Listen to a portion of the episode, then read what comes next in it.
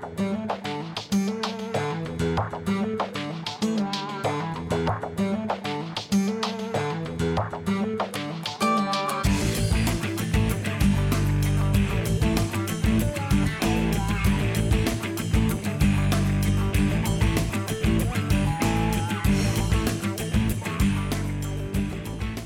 Alabado, glorificado, exaltado sea el nombre de Cristo Jesús. ¿Qué tal, queridos hermanos amigos? Qué alegría estar con ustedes en este subprograma. programa. Conozca Prima Sofía Católica, soy el Padre Pedro Núñez. Tenemos un programa muy interesante, muy lleno de la presencia de Dios y yo sé que hay una palabra que va a ser de bendición para cada uno de ustedes. No porque yo lo diga, sino porque está en la mente y en el corazón de Jesucristo darle esa palabra para que ustedes puedan seguir creciendo en santidad ante el Señor Jesús y ante los seres humanos. Damos gracias a Dios por esta oportunidad, pero antes de hacer absolutamente nada más de respuestas a preguntas, etcétera, vamos a ponernos en presencia de Dios. Siempre es importante ponerse en presencia de Dios antes de comenzar cualquier trabajo, cualquier tarea que tengamos frente a nosotros. ¿Por qué? Porque si Dios con nosotros, entonces se hace mucho más fácil toda la jornada. En este momento, hermano que me escuchas, hermana que me escuchas, hacemos un alto y nos ponemos en oración en el nombre del Padre, del Hijo y del Espíritu Santo. Amén. Gloria a ti, Señor. Bendito seas mi Dios, glorificado, exaltado sea tu nombre por siempre, Señor. Padre Santo. Tú eres vida, Señor. Tú nos has creado por amor, Señor. Nos has dado ese soplo de vida, esa rúa, Señor, que le diste a nuestros primeros padres, dándole así un alma inmortal. Y ese rúa ha sido comunicado a todas tus criaturas, Señor, muy particularmente a través del bautismo en que hemos recibido Espíritu Santo y todos los demás sacramentos, hasta el último de ellos, que es la unción de los enfermos. Gracias Señor por amarnos tanto, gracias por cuidarnos tanto, gracias por estar pendiente de nuestras necesidades. Bien dice tu palabra que aunque una madre se olvide del hijo de sus entrañas, tú nunca te olvidarás de nosotros, Señor. Y nos envías ministros, sacerdotes, mi Dios, para que administren esos dones maravillosos, esos sacramentos, esas fuentes de vida y salvación eterna que tu iglesia ofrece desde el primero que es el bautismo hasta el último que son los momentos en que la persona ya está o bien preparándose para ir a ti, Señor, o que está muy anciana, o que está enferma y tiene que pasar por una cirugía y recibir entonces, mi Dios, el sacramento de la unción de los enfermos, de la mano de uno de tus hijos, ungidos, Señor, sacerdotes para gloria tuya, extensiones del sumo sacerdote que es Jesucristo. Bendícenos, oh Dios, y abre nuestra mente, nuestro corazón, para que podamos recibir tu palabra en el día de hoy. Palabra que sana, palabra que lidera, palabra que restaura, palabra que salva, Señor y que esa palabra, mi Dios, nos consuele y nos dé la fortaleza para que podamos seguir siempre en el camino de tu palabra hecha carne, que es Jesús, tu Hijo, nuestro Salvador. Bendice, mi Dios, a cada uno de tus hijos, de tus hijas. Bendícenos abundantemente, Señor. Abre nuestros corazones, dispón, Señor, nuestros deseos de recibirte a ti, de escuchar tu voz, mi Dios, a través de este programa y de hacer esa voz tuya nuestra, mi Dios, en este día que por amor tú nos das. Bendícenos, Señor. Bendice a las personas que están enfermitas. Bendice a aquellas personas que van a pasar por una cirugía un poco drástica. Y bendice a aquellas personas que ya están ancianas, mi Dios, y que necesitan de tu fortaleza para seguir caminando de tu mano, Señor hacia ese encuentro maravilloso, ese encuentro poderoso, ese encuentro transformador, que es el cielo, mi Dios. A ti, Padre Santo en Cristo Jesús, gloria, honra y honor. Gloria, honra y honor por los siglos de los siglos. Amén, Señor. Bendito seas, mi Dios. Ay, qué, qué hermoso poder estar así en oración, ¿verdad? Y compartir un ratito la fe en ese que nos da vida y que nos promete nunca dejarnos huérfanos, que es Jesús el Señor. Damos gracias a Dios por Eludia, que nos llama, nos, se comunican con nosotros desde Georgia y pide oración por su salud. Eludia, que Dios le bendiga en abundancia. Yolanda de Wisconsin pide oración por su hija Carolina Lorenzo y también por sus hijos. Dios les bendiga a todos en abundancia.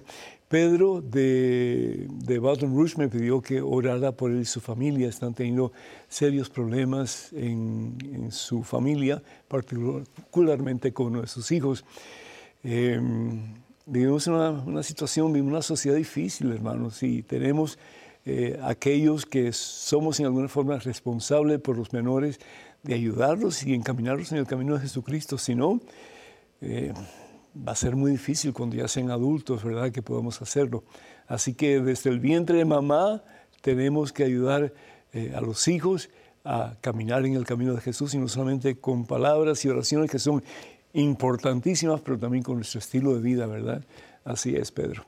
Laura de México pide oración por la familia Rivera Cisneros, que Dios les bendiga a todos en abundancia. Y Lupe de California pide oración por su hijo Arturo y su nieta Macaila, que Dios les bendiga a todos en abundancia. Y Ventura de México pide oración por Ismael, por Carmen, por Mauricio, por David, por Ignacio, por Daisy, por Francisco, por toda la familia. Muchas bendiciones para todos y cada uno de ustedes.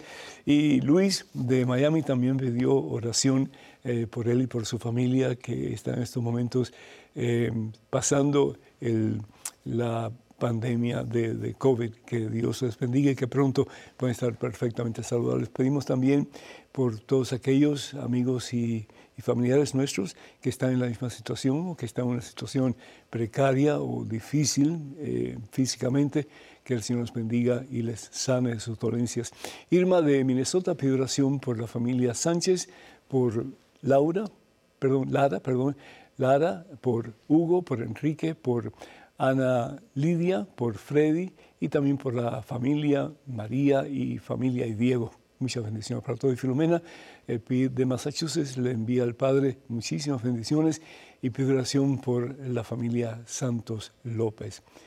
También pedimos por todos aquellos que solicitan mm, a través de la página de Facebook, eh, solicitan oraciones de parte nuestra, con muchísimo gusto, que Dios les bendiga a todos en abundancia y supla todas y cada una de sus necesidades y así los va a hacer el Señor. Así lo creemos y así lo declaramos en el nombre de Cristo Jesús. Benditos a Dios. Y les recordamos, hermanos y hermanos, que los únicos medios oficiales del Padre Pedro en las redes de comunicación social son los siguientes. Facebook es facebook.com diagonal. Pedro Núñez. También eh, tenemos Twitter, Instagram y YouTube y para comunicarse con nosotros, por favor, vayan a Padre Pedro Núñez, Padre Pedro Núñez. Y también queremos darle el correo electrónico por si acaso quieren escribirnos.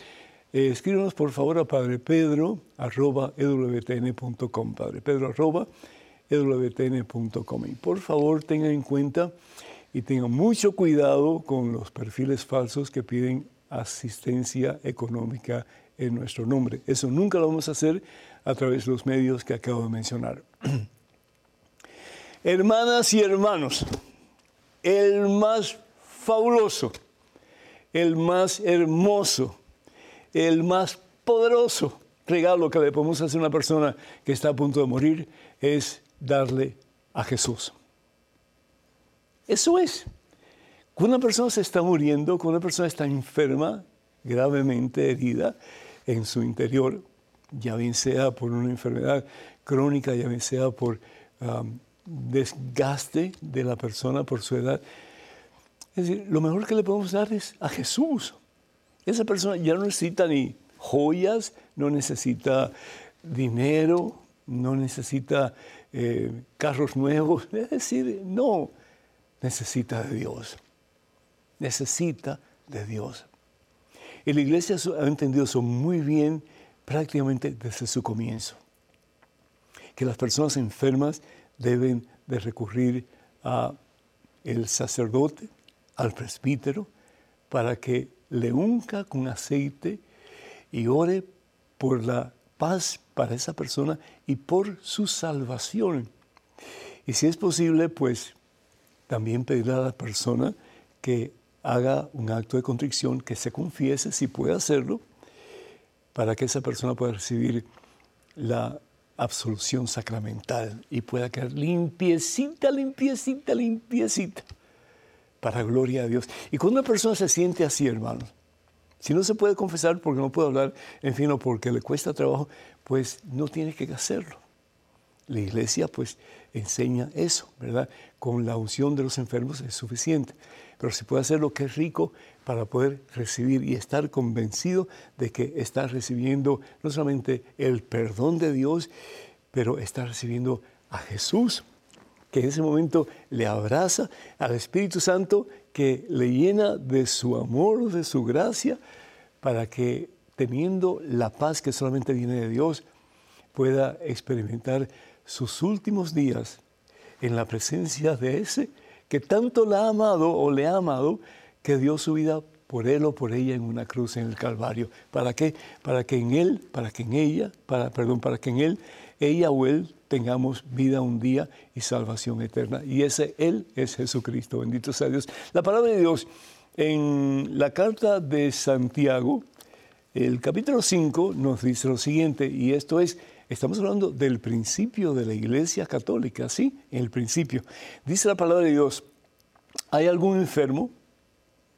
Y eso está escribiendo este apóstol del Señor. ¿Hay algún enfermo? Y claro que todos conocemos de algún enfermo, ¿verdad? Alguna persona que está seriamente enferma o que ya está desgastada por sus años o que va a tener algún tipo de cirugía que es pues bien seria y por lo tanto no hay seguridad de que esa persona va a sobrevivir. Hay algún enfermo que llame a los presbíteros de la iglesia. ¿Y quiénes son presbíteros? Los sacerdotes. Que llame a los presbíteros de la iglesia y oren por él o por ella y lo unjan con aceite, lo unjan con aceite en el nombre del Señor, es decir, con la autoridad de Cristo Jesús. Lo que hacemos nosotros cuando hacemos la señal de la cruz, en el nombre del Padre y del Hijo y del Espíritu Santo, lo que estamos diciendo es con la autoridad del Padre, la autoridad del Hijo y la autoridad del Espíritu Santo. Hacemos lo que hacemos, en este caso, la unción de los enfermos, con la autoridad del mismo Dios. Y por eso es que Santiago dice que unjan a la persona enferma en el nombre del Señor. Y la oración hecha con fe, la oración hecha con fe, porque la fe mueve montañas, ¿no es cierto? La oración hecha con fe salvará al que no puede levantarse. Es decir, lo limpiará, lo purificará de toda inmundicia a consecuencia del pecado. Esa persona quedará libre. No, díganme ustedes, si una persona está enferma, está adolorida, está eh, preocupada porque ya se acerca el fin, y esa persona recibe el regalo de Jesús en el sacramento de los enfermos, ¿cómo me vas a decir que no recibe paz? Por supuesto que sí. Yo lo he visto una y otra vez, yo soy testigo ocular de que cuando una persona recibe la unción de los enfermos, ¡ah! experimenta paz. Ya no hay miedo. Ya se rinde a los brazos del Señor. Y no solamente esa persona dice la palabra de Dios que se salvará, pero si no puede levantarse, el Señor hará que se levante. Es decir, ¿cuántas veces vivimos en miseria tú y yo? ¿Cuántas veces pensamos que nunca vamos a alcanzar la vida eterna, el cielo? ¿Cuántas veces pensamos que hemos hecho tantas cosas mal hechas que Dios no nos puede perdonar? Y aquí en este momento, en la unción de los enfermos, cuando el sacerdote administra ese último de los sacramentos, lo que el Señor está diciendo a través del sacerdote es, yo te quiero levantar, yo te quiero sacar de tu miseria, yo quiero perdonar tus pecados y quiero llenarte de mi presencia. ¿Qué mejor que eso, hermanos? Por eso, por el amor de Dios, cuando en la familia de ustedes alguien está enfermo seriamente, cuando hay un anciano en la casa, o cuando hay una persona que va a tener una, cirugía relativamente seria, por favor llamen a un sacerdote, para que el sacerdote administre el sacramento de la unción de los enfermos. La palabra sacramento, de una forma muy sencilla, significa ese encuentro con Cristo. A través de medios visibles que proporcionan la misma gracia de Dios, el poder de Dios para levantarnos, para sanarnos, para restaurarnos, para liberarnos y sí, para salvarnos. El medio que se usa visible en el sacramento de los enfermos es el aceite. Aceite que es bendecido en un día dentro de la Semana Santa, si es posible, por el obispo de esa diócesis, junto con todos los sacerdotes. Es un símbolo de unidad, es el símbolo de la iglesia. Y es la iglesia orante, orando por esta persona que está necesitada de Dios, para que esta persona quede limpia, quede sana, quede restaurada, quede liberada y experimente la paz y el gozo de saber que está en los brazos santos y poderosos y amorosos y puros de Dios. De ese que un día abrió sus brazos en una cruz para darnos vida y salvación eterna que es Jesucristo. Yo he conocido muchas personas que a través de la unción de los enfermos han recuperado la salud físicamente. El Señor los ha levantado físicamente. Otros no.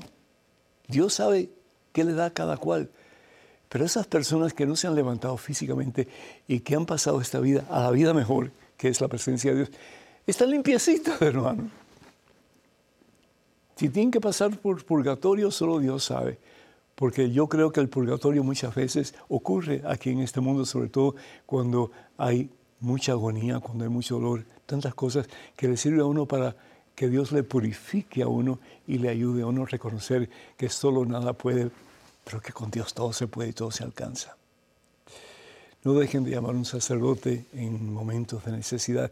Y si no pueden llamar a un sacerdote porque no hay nadie que pueda venir a auxiliar a la persona, ustedes por favor arrodíense al lado de esa persona que está ya en las últimas y díganle a esa persona, vamos a orar y vamos a pedir al Señor que te perdone tus pecados y, haga con esa persona un acto de arrepentimiento, que esa persona puede decir, yo me arrepiento y yo invito a Jesús a mi corazón y le entrego mi vida. Una cosa tan sencilla como esa. Y esa persona va a recibir el regalo más grande que el ser humano puede recibir, que es el perdón de Dios en ese momento, la presencia de Dios en ese momento que le limpia que le purifica y que le hace entrar un día en la presencia del Padre, que al fin y al cabo es la gloria de Dios, que es la vida eterna. Tremendo regalo, hermanos, tremendísimo regalo. No tengan miedo. Hermanas y hermanos, quiero recordarles que en adición al nuevo libro que tenemos que se llama Conozca más su fe católica, que responde a 100 preguntas sobre la fe, también tenemos disponible en el catálogo religioso de WTN las siguientes publicaciones de este servidor, como Conozca primero su fe católica, que responde a 500 preguntas sobre la fe. También tenemos el, el libro Cuántas iglesias fundó Jesús, el libro 150 historias que cambiarán tu vida, y el libro Promesas Bíblicas para tiempos difíciles. Para adquirir cualquier este material o todo el material o simplemente para más información, por favor comuníquense al siguiente número telefónico, 205-795-5814. 205-795-5814. Eh, queremos eh, también pues, recordarles que por favor eh, comuníquense con nosotros con sus preguntas, sus comentarios, etc. Estamos aquí para servirles. Número telefónico aquí en el estudio 205-271-2924. Repito, 205-271-2924. Vamos a un pequeñísimo pare, una pequeña eh, pues, eh, pausa, pero regresamos en cuestión de momentos. Así que, hermanas y hermanos, por favor no se vayan, quédense con nosotros.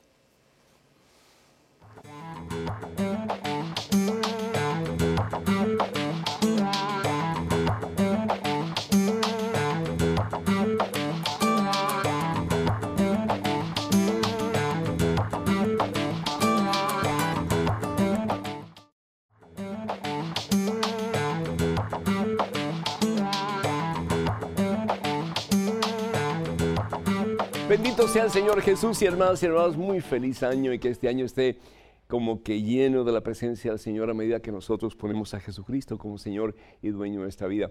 Estos programas se pueden ver, todos los programas que hemos hecho a través de YouTube, así que les invitamos para que vayan a youtube.com diagonal EWTN español. Repito, youtube.com diagonal EWT en español y díganselo pues a sus seres queridos, a sus familiares, etcétera, para que ellos también puedan ver. Y tenemos a cada programa pues alguna pregunta que tal vez les pueda interesar eh, en todos los programas que tenemos. En este momento es un correo electrónico con una pregunta. Adelante, por favor.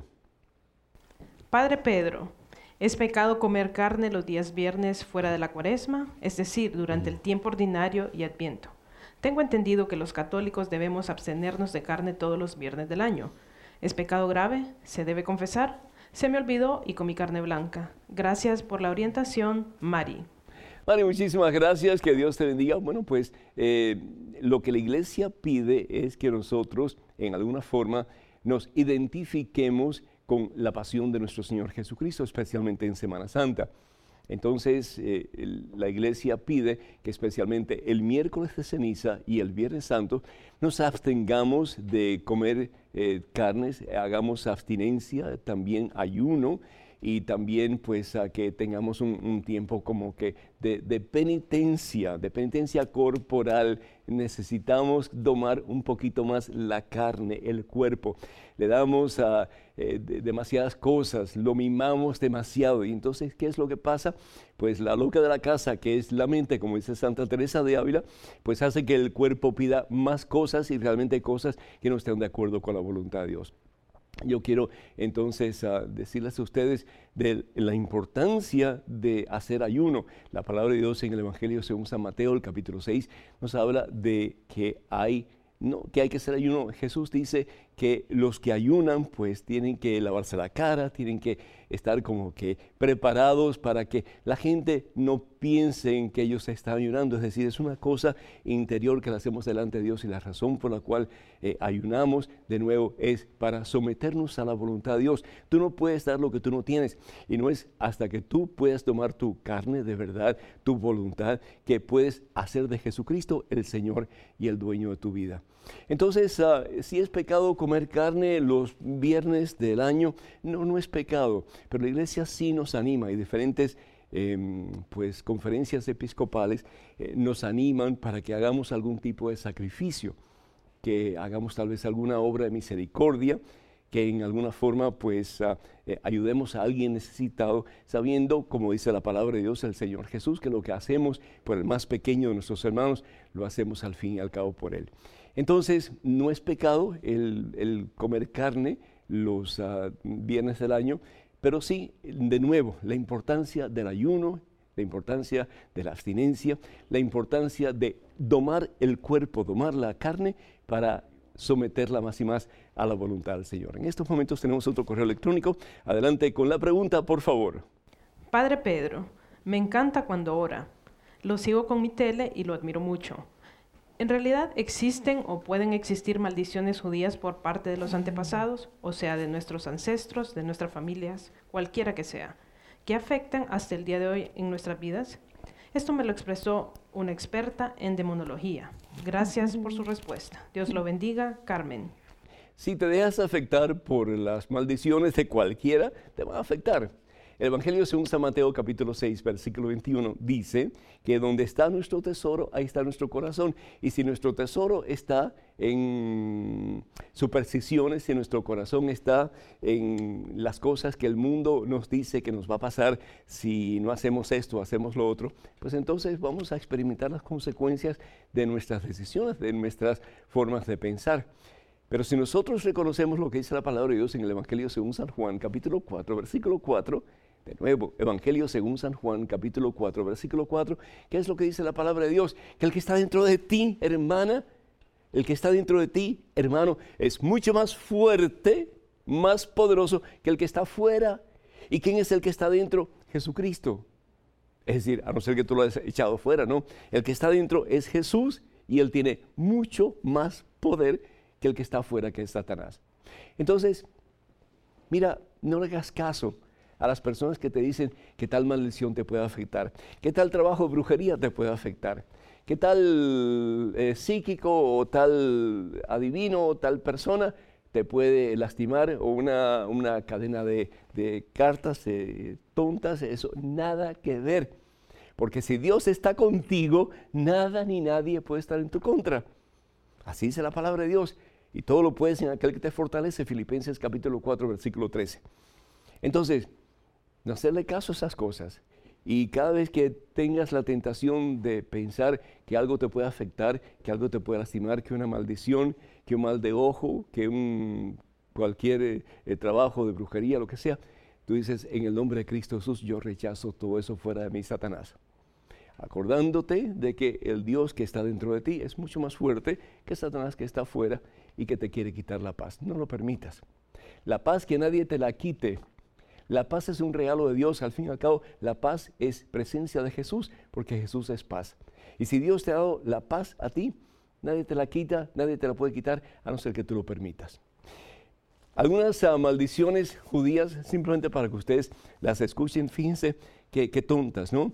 Dice, que se te caigan todos los dientes menos uno para que te duela bastante. Esa es una maldición judía que dejes tu cabeza en la casa de empeño y pierdas el comprobante. Esa es otra maldición judía. Que ganes millones y los gastes en médico. Otra maldición judía. Que te vuelvas tan rico que tu marido, el marido de tu viuda nunca tenga que preocuparse del sustento de ustedes. Otra, que te hagas tan famoso por tu hospitalidad con las criaturas de Dios, especialmente con las pulgas, las ratas, los piojos, los chinches y los gusanos. Y finalmente la última que tengo para ustedes es que vivas como una cebolla con la cabeza enterrada. Hermano, hermana, si a ti eh, te, hacen cualquier clase de maldición o de trabajo, de brujería, lo que sea, tú rechazo en el nombre de Cristo Jesús y di, en Cristo Jesús que murió por mí y resucitó, yo tengo victoria. Tenemos en estos momentos otro correo electrónico con otra pregunta. Adelante, por favor. Padre Pedro, ¿Podría aclararme el que un sacerdote exorcista afirma haber escuchado de los demonios su beneplácito por la existencia del ministerio extraordinario de la comunión? Pues el Señor es tocado por manos no consagradas. Esto me sitúa en un conflicto espiritual, pues me pregunto si la Iglesia no cometió un errorcillo en materia doctrinal. Eso sería aberrante si tomamos en cuenta la promesa de Jesús de estar con nosotros todos los días y de que su iglesia permanecería pensando en San Tarcisio cuando llevaba la comunión a los presos. ¿Quién les distribuiría la Eucaristía? Podríamos pensar que había por ahí un sacerdote entre los presos, aunque claro, la historia no afirma nada al respecto. Dígame su opinión, por favor, Rogelio. Rogelio, Dios te bendiga. Has eh, hecho un, una ensalada de todo lo que me has dicho. Primero que todo, yo te quiero felicitar porque estás buscando la verdad. Quiero decirte que yo respeto de todo corazón, respeto y admiro a las personas que reciben la comunión en la boca. Pero yo respeto lo que dice la iglesia. Y desde el Segundo Concilio Vaticano, Pablo VI dio un indulto de que las personas que quisieran recibir la comunión en la mano pudieran hacerlo y no hay ningún problema, por el contrario. Ni la mano es digna de Dios, ni la boca es digna de Dios. Lo importante es recibir a Dios con reverencia y en estado de gracia. Primera carta de San Pablo a los Corintios, capítulo 11, versículo 29. O de otra manera, estamos forjando nuestra propia condenación si no estamos en estado de gracia cuando recibimos al Señor. Pero ¿qué es lo que nos dice la palabra de Dios en el Evangelio según San Mateo capítulo, capítulo capítulo 16, versículo 18, que los poderes del infierno jamás podrán vencer la iglesia. Y lo que dice la iglesia, lo que pide la iglesia, al fin y al cabo viene del mismo Jesús.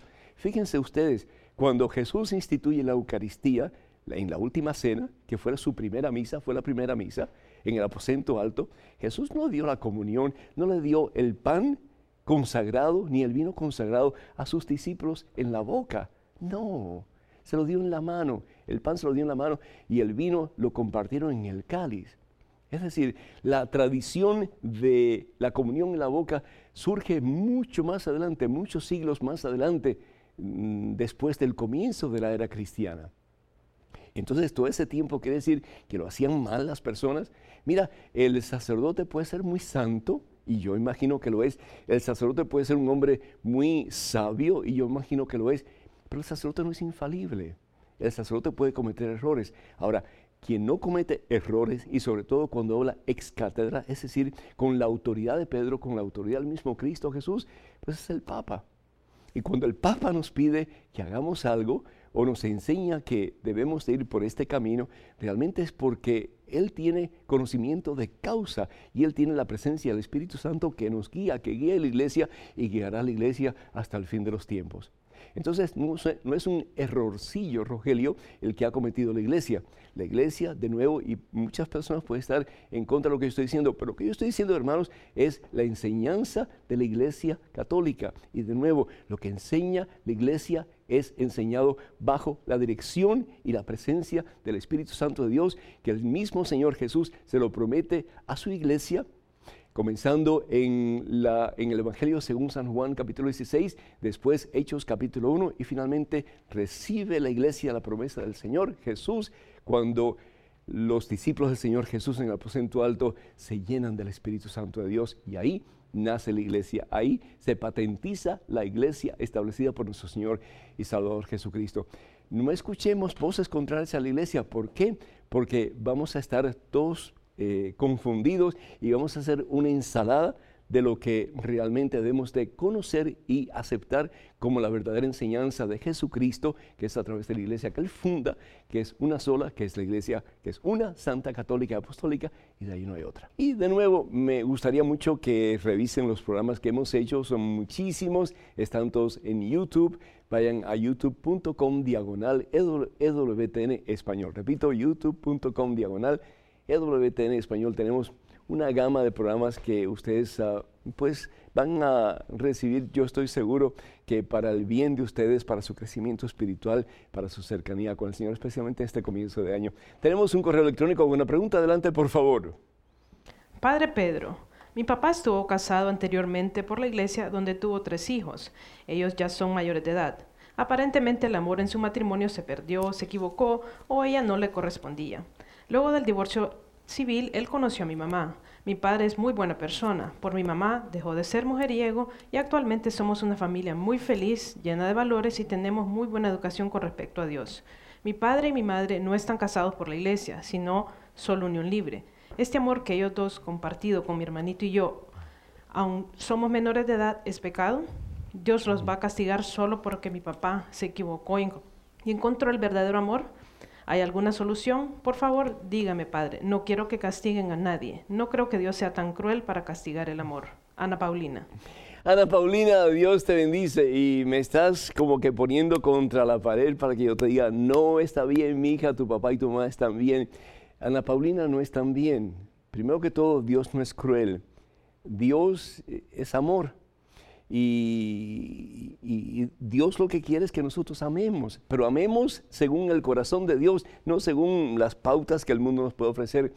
Eh, tanto así que en el Evangelio según San Mateo capítulo 25, versículo 40, el Señor Jesús nos dice que al final, en el ocaso de nuestras vidas, en el juicio final, seremos juzgados por el amor.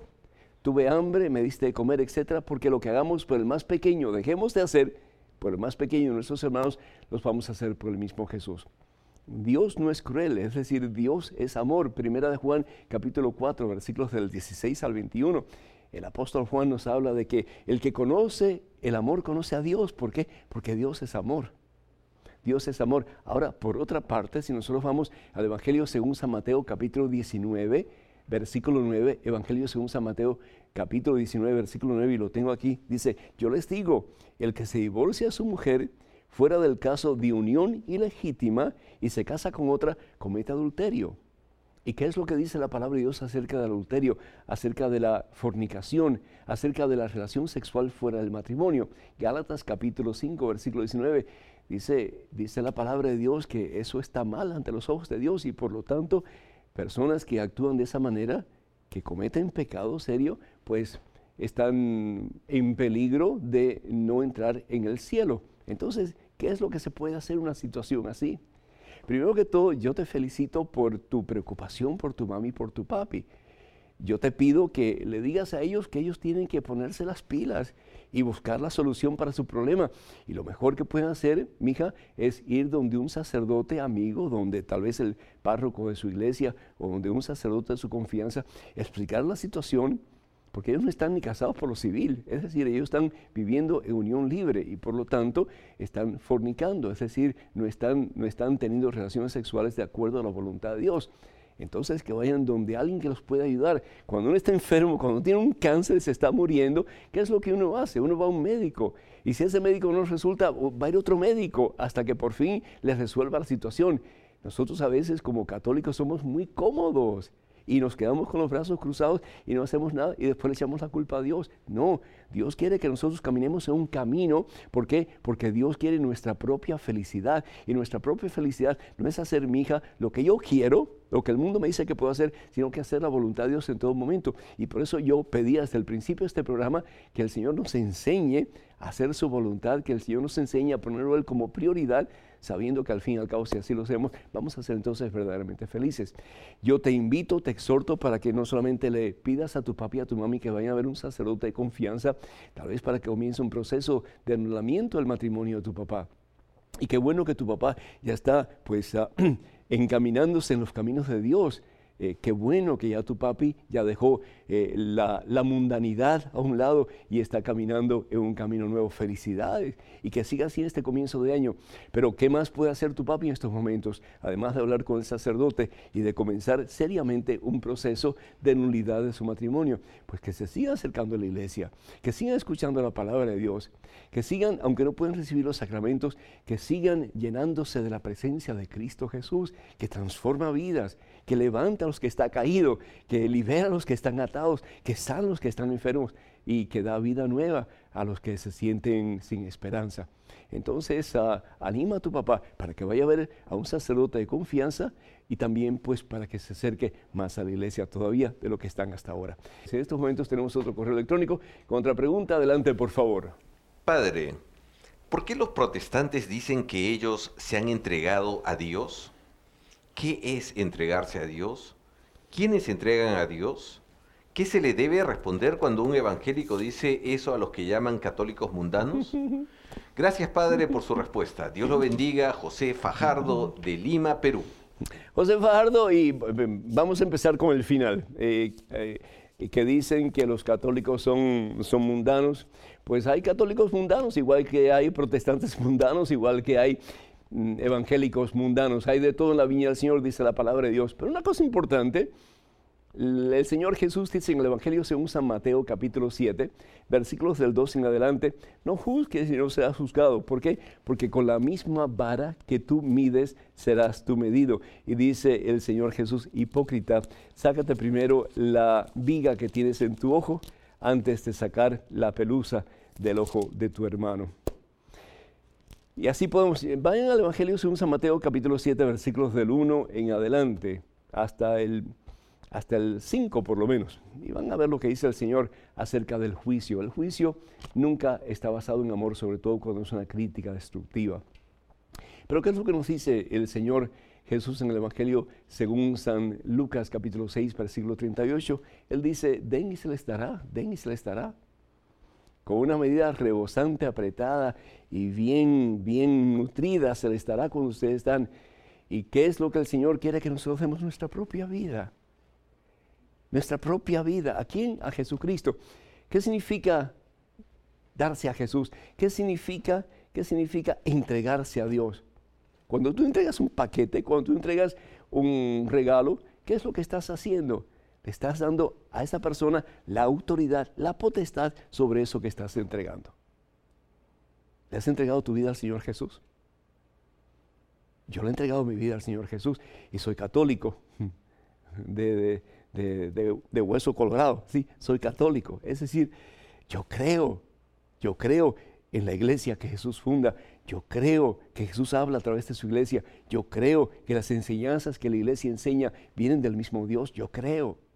Yo creo que tenemos fuentes de vida y de salvación eterna a través de los sacramentos que recibimos en la iglesia. Yo creo. yo creo. Pero yo tengo que tomar una decisión impulsado con la gracia que Dios me da a través de su iglesia. Y es decirle al Señor Jesús, todo tuyo. Todo tuyo. Y eso lo tienes que hacer tú también. Y lo tiene que hacer todo cristiano que de verdad quiera poner a Jesucristo como centro y Señor de sus vidas, especialmente en este año que comienza. Yo creo que los protestantes tienen algo muy bueno que decirnos en respecto a lo que estamos hablando. Cuando ellos dicen, yo me entrego al Señor, yo me rindo al Señor, ¿qué es lo que está diciendo? Que quieren que Jesús de verdad sea Señor y dueño de sus vidas. Y al fin y al cabo es lo que Dios pide de ti y de mí también y de todos los que nos llamamos cristianos. Que este sea un año de verdad en que ponemos a Jesús como prioridad en nuestra vida a medida que nos entregamos total y completamente sometidos a su santa voluntad. En estos momentos, otro correo electrónico, adelante con la pregunta, por favor. Padre Pedro, ¿usted qué opina sobre las apariciones de la Santísima Virgen María en Garabandal y Meyugori y los secretos dados? Mil gracias, Alejandra de Manizales, Colombia. Alejandra, yo no puedo opinar nada. Yo fui, yo estuve en Meyugori hace muchísimo tiempo atrás. Yo lo que puedo decirte es que lo que yo vi fue fabuloso la cantidad de conversiones. Yo tengo muchísimos amigos que se convirtieron a la fe católica después de una experiencia en Medjugorje. Eh, yo puedo decirte que a mí me fascinó ver la cantidad de personas, y estoy hablando de multitudes, orando unos por otros, cantando, alabando al Señor, recibiendo los sacramentos, la cantidad de gente que se confesaba, la cantidad de gente que recibía la Eucaristía, eh, el, el amor que se sentía en ese lugar eh, ver el sol pulsar, eh, estar viendo el sol por 15 minutos y que los ojos no me no se pusieran irritados, eso para mí fue un milagro en sí. En fin, tantas cosas, ¿verdad? Pero sin embargo tenemos que obedecer lo que dice la iglesia. Y la iglesia en estos momentos, especialmente en relación a Medjugorje, pues dice que mm, no, no hay, no hay, mm, no hay nada que pueda decir que realmente es sobrenatural la iglesia. Entonces, ah, la iglesia sigue investigando, eh, lo mismo en Garabandal, eh, la iglesia sigue investigando y la iglesia está abierta a, a lo que el Señor quiera hacer. Pero una cosa importante, una cosa maravillosa, y es que la iglesia es supremamente cautelosa antes de decir que esto realmente es algo sobrenatural y aquí se puede ofrecer culto a Dios. Es decir, mm, hay tanta gente que dice, no porque la Virgen se apareció aquí, no porque el Señor se apareció allá. Y puede ser que sea cierto. Es decir, pueden ser que sean pinceladas del amor de Dios. Pero la iglesia tiene que pasar por un escrutinio muy grande, por un proceso de discernimiento muy grande, eh, tratar de realmente entender desde el punto de vista científico, desde el punto de vista psicológico, desde el punto de vista de fe, si realmente lo que está sucediendo es algo sobrenatural o no. Y qué bueno que nuestra iglesia sea tan cautelosa que tome tiempo para discernir la voluntad de Dios antes de decir, esto sí es y esto no es. Qué bueno pertenecer a la iglesia que con justa eh, calma toma decisiones en referencia a nuestro bien o nuestro mejor bien espiritual. Bendito sea Dios. Hermanos y hermanos, para que eh, se unan a los muchos hermanos y hermanas que se han suscrito a la página de este servidor en Facebook, vayan a facebook.com diagonal EWTN Español. Repito, facebook.com diagonal EWTN Español. Suscríbanse, les vamos a enviar mucho material que les va a ayudar en su relación con el Señor desde este momento en adelante. Vamos a una pequeña pausa, regresamos en cuestión de momentos, así que hermanos y hermanos, por favor no se vayan, quédense con nosotros.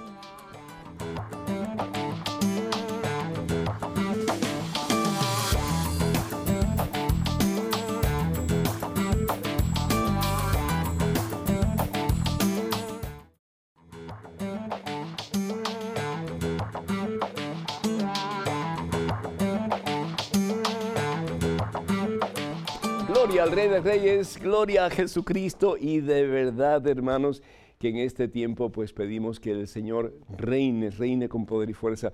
El Papa Francisco nos anima no solamente a ser buenos cristianos, nos anima a ser santos, santos como Jesús es santo. Así que a echarle duro, porque de la mano de Cristo Jesús nuestra es la victoria. Tenemos, ah, gracias a muchos de ustedes, tenemos ah, muchísimas ah, eh, preguntas, tenemos muchos correos electrónicos, muchas llamadas. Esta de aquí viene desde Colombia. Y dice así, mi nombre es David Fernando Eligio Falla, soy cristiano protestante y aunque no esté de acuerdo con muchas doctrinas católicas, es mi deber exaltar su noble labor. Lo felicito y continúe predicando el Evangelio del Señor Jesucristo a toda criatura. Que Dios Padre Todopoderoso le continúe bendiciendo. Muchísimas gracias, muchísimas gracias David. Es, un, honor para mí verdaderamente recibir esta carta tuya, de poderla compartir eh, en este programa. Y te felicito y a ti y a tantos otros hermanos y hermanas que no comulgan con la fe católica, que tal vez se han ido de la iglesia o que fueron nacidos en, en denominaciones protestantes o evangélicas, pero que quieren aprender más acerca de la fe católica. Yo les felicito de todo corazón, porque tienen un corazón abierto, tienen una mente receptiva. Y, qué bueno, pues esa es la esperanza de la iglesia, que un día realmente seamos un solo rebaño y que tengamos un solo pastor. Y al fin y al cabo eso es lo que la palabra de Dios, lo que el mismo Jesús pues le pide al Padre, ¿verdad? Evangelio según San Juan capítulo 17 versículo 21. Padre, que todos sean uno, como tú y yo somos uno. Así, de unidos. Entonces, dice el Señor Jesús, el mundo creerá, Padre, que tú me has enviado. Y el Señor lo promete, que si realmente somos receptivos los unos a los otros en vez de estarnos eh, dañando, lastimando, ofendiendo. Entonces un día habrá, dice el Señor Jesús, Evangelio según San Juan capítulo 10, versículo 16, un solo rebaño y un solo pastor. Felicidades, mi hijo, que Dios te bendiga y a todas las personas que escuchan, que ven este programa y que no son católicos, bienvenidos y bienvenidos de todo corazón. Esta persona, María, pregunta, ¿quiénes son los pobres de espíritu? ¿Qué quiere decir Jesús con esto? Y si vamos al Evangelio de San Mateo, el Evangelio según San Lucas, es decir, los sinópticos, vamos a ver cómo el Señor habla de los pobres, los pobres de espíritu, especialmente el Evangelio según San Lucas. Y lo que se está refiriendo el Señor es, son aquellos que verdaderamente se reconocen nada delante de Dios, que necesitan de Dios para todo.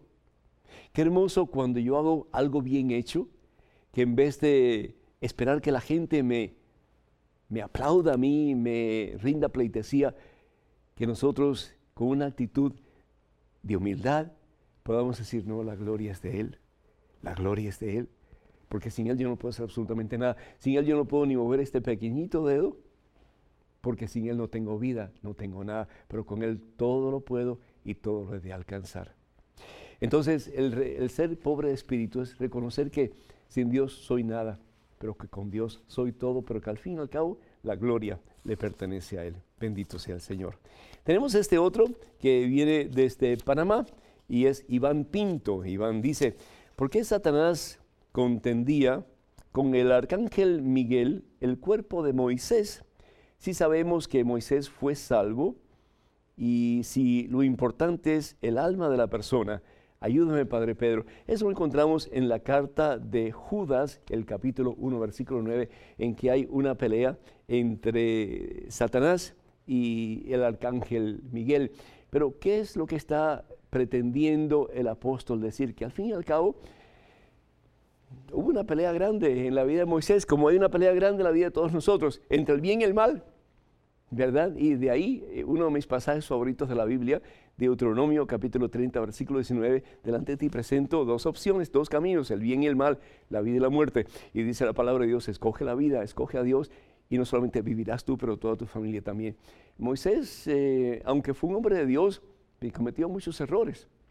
Moisés mató, eh, Moisés dudó de Dios, Moisés ah, fue flojo muchas veces en lo que Dios pedía de él y tenía pereza y no quería hacerlo. Y desafortunadamente Moisés nunca pudo entrar en la tierra prometida. Es decir, había una contienda, una pelea entre el bien y el mal. Pero bendito sea Dios, creemos firmemente que Moisés está en la gloria y que Moisés fue un tremendo líder para el pueblo de Dios, los israelitas, y que fue precisamente a través de la gracia que Dios le da a Moisés que el pueblo de Dios puede entrar en la tierra que Dios le promete como heredad. Esta otra dice, bendiciones ¿Para qué es la Eucaristía? Y firma Donicio. La Eucaristía es para darnos la plenitud, la totalidad de Dios. La plenitud, la totalidad de Dios. En esa hostia consagrada, en ese poquito de vino que se recibe, ya no es hostia, ya no es pan, ya no es vino, ahí está la totalidad de Dios. En esa hostia está la totalidad de Dios, en ese vino que no es vino ya, porque ya es la sangre de Cristo Jesús, está la totalidad de Dios. Y Dios, Jesús, no solamente se dona, se da a nosotros por amor hasta las últimas consecuencias en una cruz en el Calvario, pero se dona, se rinde, se entrega por amor en cada Santa Eucaristía. ¿Para qué? Para que más y más seamos nosotros nada y Dios, Cristo Jesús, llegue a ser todo en nosotros, de pies a cabeza, por dentro, por fuera, por arriba, por debajo, por delante, por detrás, que no haya un átomo en nuestro ser que no esté impregnado de la presencia transformadora de Dios. Casi nada, casi nada. Y bueno, sí, queridos hermanos y amigos, vamos concluyendo el programa de hoy, pero quiero decirles que tenemos una grandísima, grandísima noticia y es que con el favor de Dios vamos a ir a Tierra Santa este año, sí, 2022, del 14 de octubre al 25 de octubre, con Canterbury Pilgrimages. Por favor, comuníquense con Maciel Carrasco a la mayor brevedad posible, porque no hay muchos cupos disponibles. El número celular y también de WhatsApp de Maciel es el siguiente, 347 463 39 98. Repito, 347-463-3998.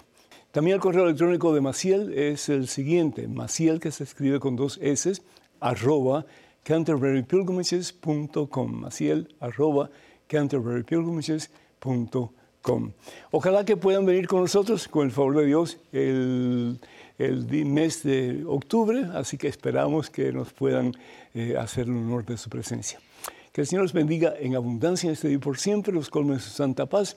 En el nombre del Padre, del Hijo y del Espíritu Santo, recuerden por favor de enviar sus preguntas eh, vía telefónica eh, pues aquí al estudio también pueden escribirnos a padrepedro.ewtn.com. Y recuerden por favor de orar por nosotros, que necesitamos mucho para seguir llevando al mundo la palabra de Dios y por sus donativos cuando puedan, porque este ministerio es bien, bien caro, pero vale la pena, ¿verdad que sí? Que Dios les bendiga abundancia y hasta el próximo, mm, pues miércoles y demás días de la semana en que se reproduce el programa. Esperamos que sigan en sintonía con nosotros. Un abrazo grande en Cristo Jesús y hasta pronto, si así Dios lo permite. Vayan con Dios.